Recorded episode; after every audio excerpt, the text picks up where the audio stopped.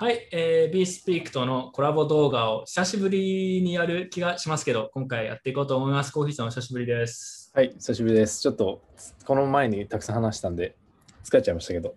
そうですね、この撮影する前に我々結構いろいろ他の話をして盛り上がってたんで、もうかれこれ準備運動で体力を使ってしまった感じです。3時、2時間か、2時間話しましたね。マジっすか ?1 時間くらいだと思ってたんですけど、まずいっすね、これは。うんすみません、ちょっとかなり時間が経ってしまいましたけど、えー、あ BeSpeak の、えー動画も撮っていきましょう。えーまず、そしたら今回、今日1本目のネタは何でしょうか、主に。えーっと、Gitcoin あと L2 の話ですね。L2 の話。うんわかりました。レイヤーじゃあ、その2つについて、まず今日は話をしていこうと思います。えーその前にですね、前回までコイン月光さんのスポンサーをお願いしてやってもらったんですけど、今回ちょっとスポンサー変わりまして、えー前に反省会にも動画に出てもらったシグノスですね、まあ、レンディングサービス、ビットコインとか仮想通貨のレンディングサービスを提供しているシグノスさんにこの動画はスポンサーしてもらっています。はい、まあ、あの興味ある人は2、3ヶ月くらい前かな、シグノスの代表の三原さんと、あとは CTO のベンに話をいろいろ聞いたので、その動画をぜひ見てください。まあ、仮想通貨レンディングサービスってこういうものとか、こういう仕組みになってて、こういうリスクがあるみたいな話を結構率直に教えてもらいました。はい。で、まあ、まあ、簡単に言うとビットコインとか他の仮想通貨ですね、まあ、ステーブルコインとか含むを、えー貸し出しをすることで、まあ、利率がもらえるみたいな形で、えーまあ、それを日本でやっているって感じですね。うん。で、ちょっと前に BTC と ESA のティア1、まあ、一番最小で投資できる金額ですね。投資というか、まあ、貸し付けができる金額を 0.1BTC と 2ESA にえー引き下げたってことなので、まあ、50万円ちょっと、まあ、数十万円くらいから始められるということなので、えーうん興味がある人はぜひやってみてください。まあ、三原さん、自分個人的にもずっと仲良くて、もともとビットバンクの CO のそうです人だったんで、うん、オペレーションはかなり強い人なので、えーぜひ興味がある人は見てみてください。結構なんか、実はちょっと前に話してて、彼と個人的に、はい。なんか、レンディングサービスも思っ自分たちが想像しているより大きな金額をやっぱ貸し出したいとかっていう需要とか、そういう問い合わせがあるみたいで、でやっぱりビットコインが一番多いとは言ってましたけど、イーサとかも結構最近増えてるっていうような感じの話をしてました。そう。ね。うん、だから、まあ、アメリカとか海外とかだと、レンディングサービス結構盛り上がってますけど、まあ、日本語でちゃんと対応してくれたりとかもそうですし、うん。まあ、かなり、うん、レンディング系のサービスでやっぱり危ないところもあるので、まあ、シグノスの、ね、リスクは当然あるんですけど、うん、まあ、ある程度信頼したところでやりたいっていう人があれば、ぜひ見てみてください。うんはい、海外だと BlockFi とかがね、あの有名ですけどね。うんはい、じゃあ、やっていきましょはい。じゃあ、う。まず1個目ですかね。はい、お願いします。えっと、Gitcoin の話です。で、Gitcoin がですね、あの、トークンを発行して、はい。で、DAO にしてきますよっていう発表をして、結構話題になったんですね。うん。でそれがもう、かれこれ1、2週間前の話なんですけど、うん。それから今日とかも、まだ話題が、話題というか、あの、ハイプ、なんか話題が絶えてなくて、うんなんでかっていうと、価格が他のは落ちても、その Gitcoin トークンが全然落ちずに、むしろ上がってて、今。えで、コインベースとかにも上場して、バイナンスにも上場して、なんかすごい愛されてるんですね。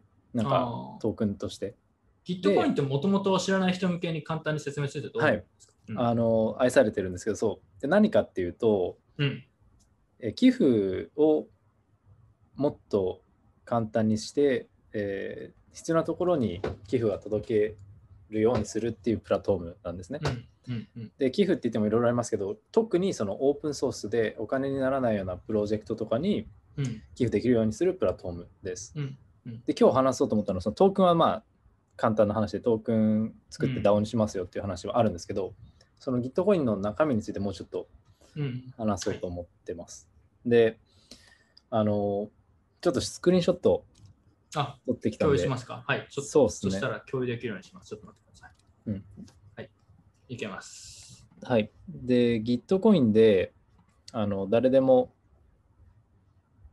どれだ、プレビュー、これかな。うんうんうん。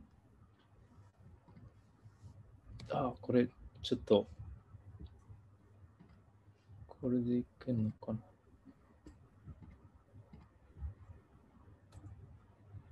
いけたいけた。見えますかね？はい、見ます。これ Gitcoin のウェブサイトでシミュレーションできるんですけど、うんうんうん。例えばグラント1ってあるのがあるプロジェクト1だとしましょう。うんで、プロジェクト2っていうのが他のプロジェクトだとして、3っていうのが別のとして、はい。これ200ドルを寄付した人が5人いて、うん。で、2のプロジェクトには500ドルを2人が寄付して、3のプロジェクトには50ドルを20人が寄付したとしたとすると、うん。まあ、全部1000ドルで変わんないんですけど、うん。この後に、えーマッチングプールって言われる、うん。あの、Gitcoin に溜まったお金が、うん。そのプロジェクトに割り振られていくんですけど、うんうん寄付された人数によってそのプールがから、まあ人数に基づいてプールから割り当てられるんですね。うん。うんでこの赤いところを見れば分かると思うんですけど寄付した人数が一番多い3のところにプールからの割り当てが一番多く7400ってふ割り振れ割り当てられてて。うんうんこれなんかその二次投票っていう仕組みをうんうんあの寄付に応用した概念らしいんですけど、まあ、小さな声でも大きな影響を与えられるように数学の式を使ってうんマッチングプールからあの一番こう人気のプロジェクトというか必要とされているインフラのプロジェクトに寄付が渡りますというなプロジェクトです。プロジェクトというか寄付金。額でもだからちあの小さい金額を投資する人がたくさんいた方が、えーまあ、補助金みたいなマッチしてくれる金額が大きいってことですね。そうですね。で、さっきうん小江さんがおっしゃってた補助金ってじゃあどこから来るのかっていうそと、うですよね、うんどっからこのお金来てんのって。そう、一応マッチングプールなんで、まあ、マッチングパートナーと呼ばれる企業とか、まあうん個人とかがマッチングプールに寄付したいっていう選択もできるんですね。その個うんうんうん別のプロジェクトじゃなくて、そんな知識ないからマッチングプールに入れたいとか、もっといろんな影響を与えたいからマッチングプールに入れたいって言って、そういう人たちが入れたのが集まると。うん大体これまでにうんあの9ラウンドやってきて、こういう寄付の寄付のラウンドね。。うで、んこれまでの傾向で言うと、寄付を受けたプロジェクトがトークンを発行したときに、寄付してくれた人にこうエアドロップしてるんですよ、大体。ああ、なるほど。だから、まあ、割とペイしてて、寄付しても 寄付なんだあー寄付なんだけど、もしかしたらアップサイドがあるみたけど、いな。そう、くらいですねっていうのを狙っているマッチングパートナーも多分いて、結構集まってるんですよ、プールに。はいはいはい、はい。数千万とか、5000万とか。で、今次回も5000万とかが、もっとかな、過去最大が集まってるらしくて。うん。で、これがまあ、投票というか、その、寄付者の多いところに割り振られていくと。うーん結構でもいう仕組みです1000ドル集まったら、さ例えばこの例だと3つ目だとうん7400ドルマッチしてくれるってすごいですね、これ。そうですね。これ,、まあ、これはマッチアマウントっていうのがマッチングプールの量なんですけど、マッチうん左上のやつですね。例えば、まあ、えーとこれは1万ドル具体例なんで、実際、例えばそう7倍やってくれるとかそういうことでは必ずしもないけど、そうですね。でもこれ1万ドルでこれなんで、まあ、うんもっともっとうんうんうんうん結構増える可能性があって、5000万、5000ドルとかだと。ちょっと、これってはい。寄付してくれる人たち、このうん。50、この一番下のグラント3だったら50とかって書いてある人たちは、あのー普通の個人でこのプロジェクトを応援したいみたいな人たちなんですよね、基本的には。そうですね。誰でもうん僕でもできるし、小泉さんでもできる、うん簡単にできるって感じですね。これでもなんか悪用されないんですかね？例えば一人がたくさんアカウント作って いや、どうなんでしょうね。それはちょっとそうですね。ちょっと快 快音が出てますけど、ちょっと待ってっくださいね。ズームの設定が。あれ？一回スクリーンショット消します、スクリーンショットはい。ちょっとミュートにできなかった。今ちょっとあの、クリーンアップしたんで大丈夫です。クリーンアップしました。大丈夫ですか？はい。いや、そこは、あの、実は僕気になったんですけど、あんま調べてないですね。ああ、でも多分何かしらやっぱり、ョプロテクションメカニズムがあるはしてずるんでしょうね。ですね。ううんんまあでも、アイデアとしては自分なんか、実は Gitcoin、まあもちろん知ってましたし、うんなんかトークン作るってから、まあ、また何かやり始めたよと思って、ちょっと調べたんですよ。何やってんだろうと思って。それこそ本当に2、3週間くらい前ですよね。そうですね。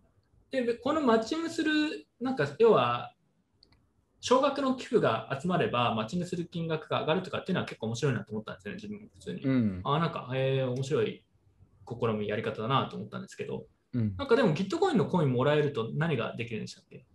もらったコインで。ガバナンスなので、えー今後どんなプロジェクトになるべく資金を増やしていくべきかとかですね、カテゴリーをこう選べるんですよ。なんか、うんうん。インフラ系なのか、まあ、なんか、なんだ、何があったっけな、まあ、いろいろ education なのかとかうんうんうんあるので、それを決める、予算分配を決めるみたいな。はい。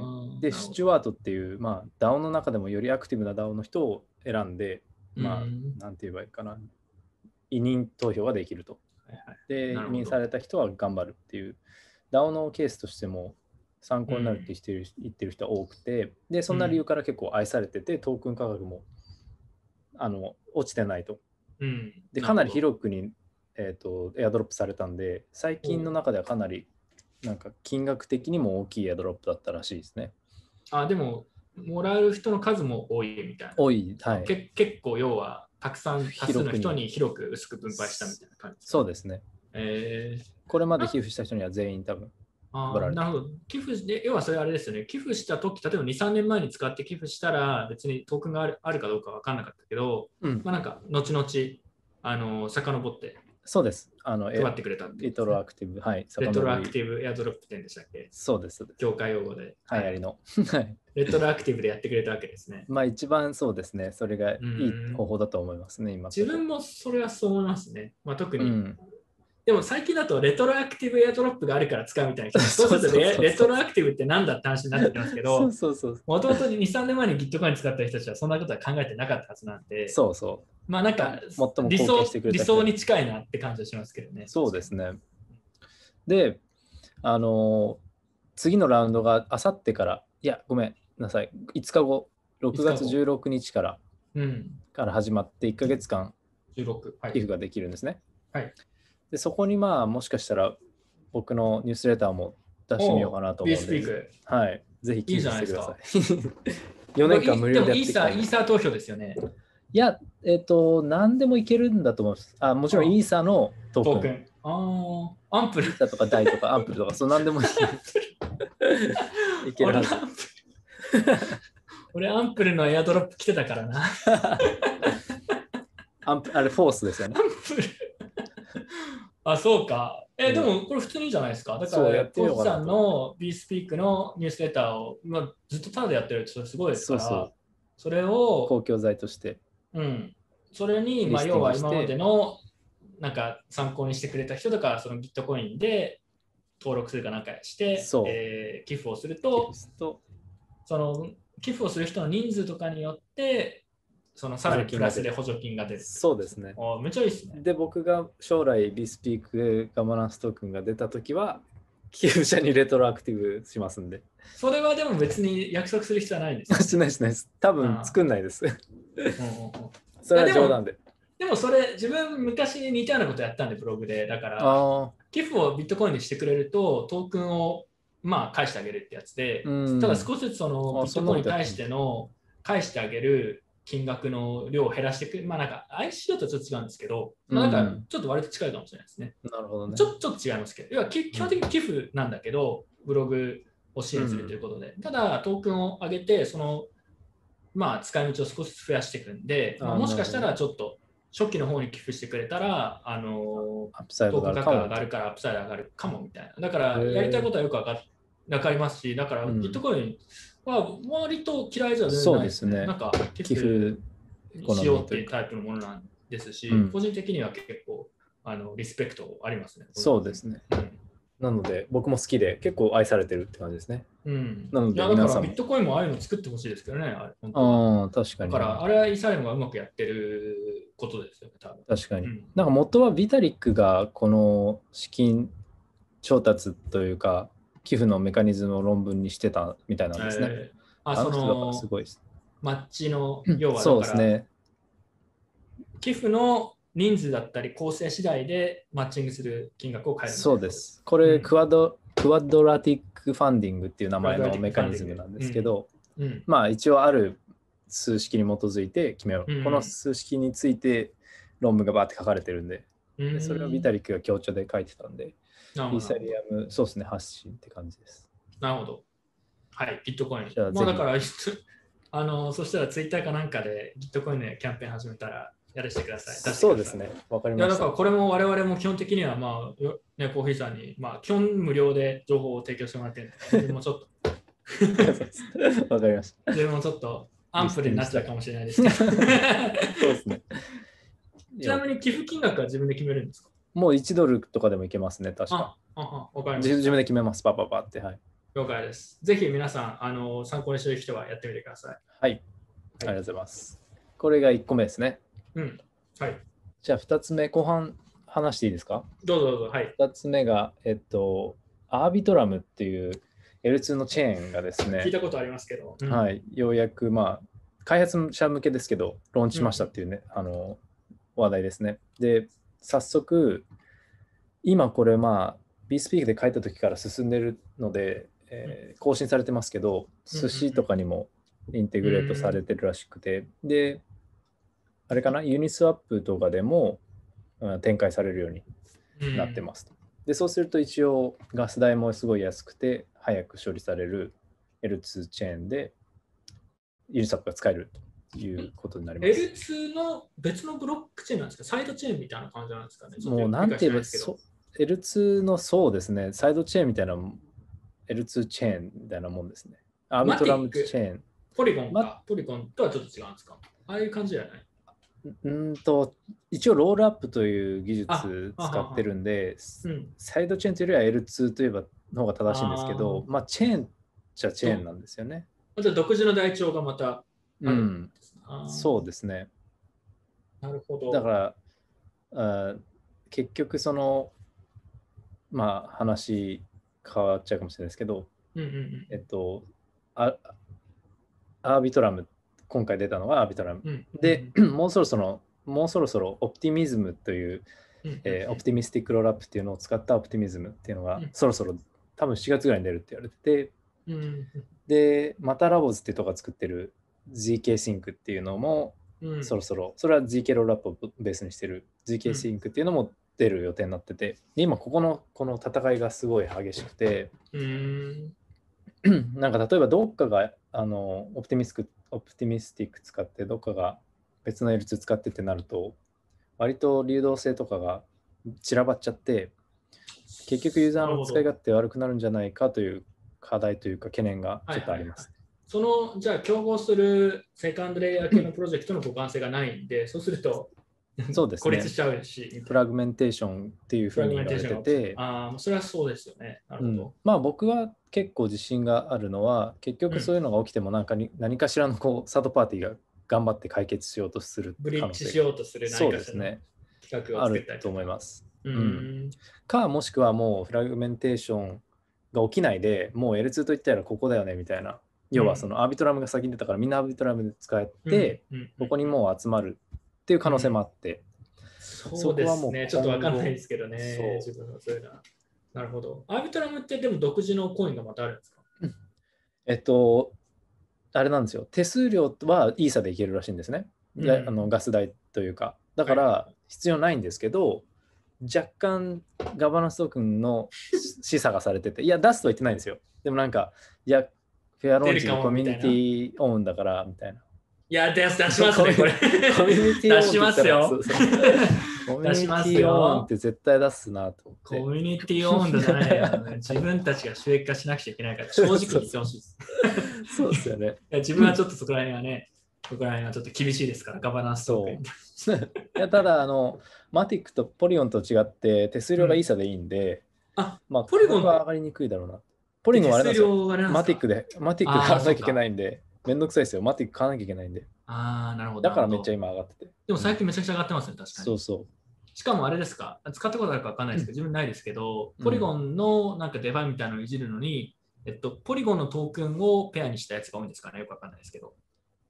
それはイーサなんですかね？よく分かんないですよねう。。いつですか？どあの、例えば、デどファイですか？はい。デポファイのポリ時ですか？ゴンポリゴン上のデファイでイールドファーミングをしたいって時に、はいはい。例えばイーサとなんかポリゴン上の別のトークンとかでイールドファーミングをしようとすると、まあ結局イーサ買わなくちゃいけないじゃないですか。はいでもそうすると、ポリゴンのチェーンのポリゴントークンの需要があんまり上がらないんで、確かに。それはポリゴントークンのペアが多いのかなと思ったんです。僕、ポリゴン全く使ってないんですけど、確かに、うんツイッターとか見てると、ポリゴンペアは割とあて、うんああ、やっぱそう、まあそういうことですよね。そうですね。でも、あの、うん、イーサーペアももちろんありますね。はいはいはい。じゃあ、イーサレオのサイドチェーン的なものって言ってましたけど、なんか独自チェーン、独自チェーンとかに近いね、そしたら、そうですネイティブコイね。ン作って。あのマーケティングがうまいだけで結構よく知ってる人は、いやいや、うんまあなんか別にイーサの L2 じゃないよっていう感じで言ってるんです L2 あけど、なるほど。これマーケティング最近的には、うん。あ、そういうわけですみません。えマーケティング的にはイーサの L2 だっていう感じで歌ってるはずですね。だっていや、少なくとも。昔は。最近なんかその L2 という言葉さえなんかどんどん乱用され始めてて、そうねセカンドレイヤー的な。サイドチェーンって少なくともビットコインの先生はサイドチェーンとセカンドレイヤー、ライトニングみたいなのって全然違ううん分け方をしてるんですよ。まあ違うものですし、実際。うん。そのライトニングネットワークにはなんかそのサイドチェーンみたいなまた新しい台帳はないわけですよ。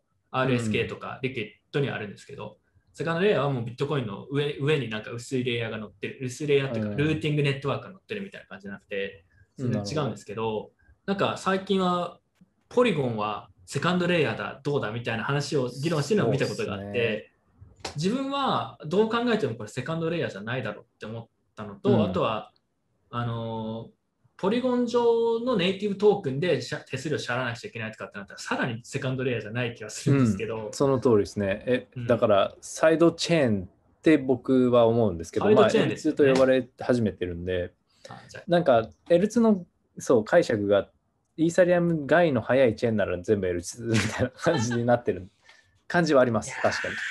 イーサリアムに関してね、イーサリイーサリアムっていうか、イーサリアムのコミュニティの文化に苦言を呈したいんだけどね、用語を乱用しすぎなんですよね。その、変えすぎ、変えすぎ。うんその、まあ、ポルカドットとかはある種似たようなことありますけど、なんか、今まで言われたことをねじ曲げて、うん、なんか、うん、どうなのって思いますけどね、正直。マーケティングでそれに合わせていくみたいな。そうですね。そこは。流行りそうでですね、L2 という言葉がそしたら。うん、もうもう流行ってますね。L2 じゃないものも含めて。うん、そこは来てる感じですね。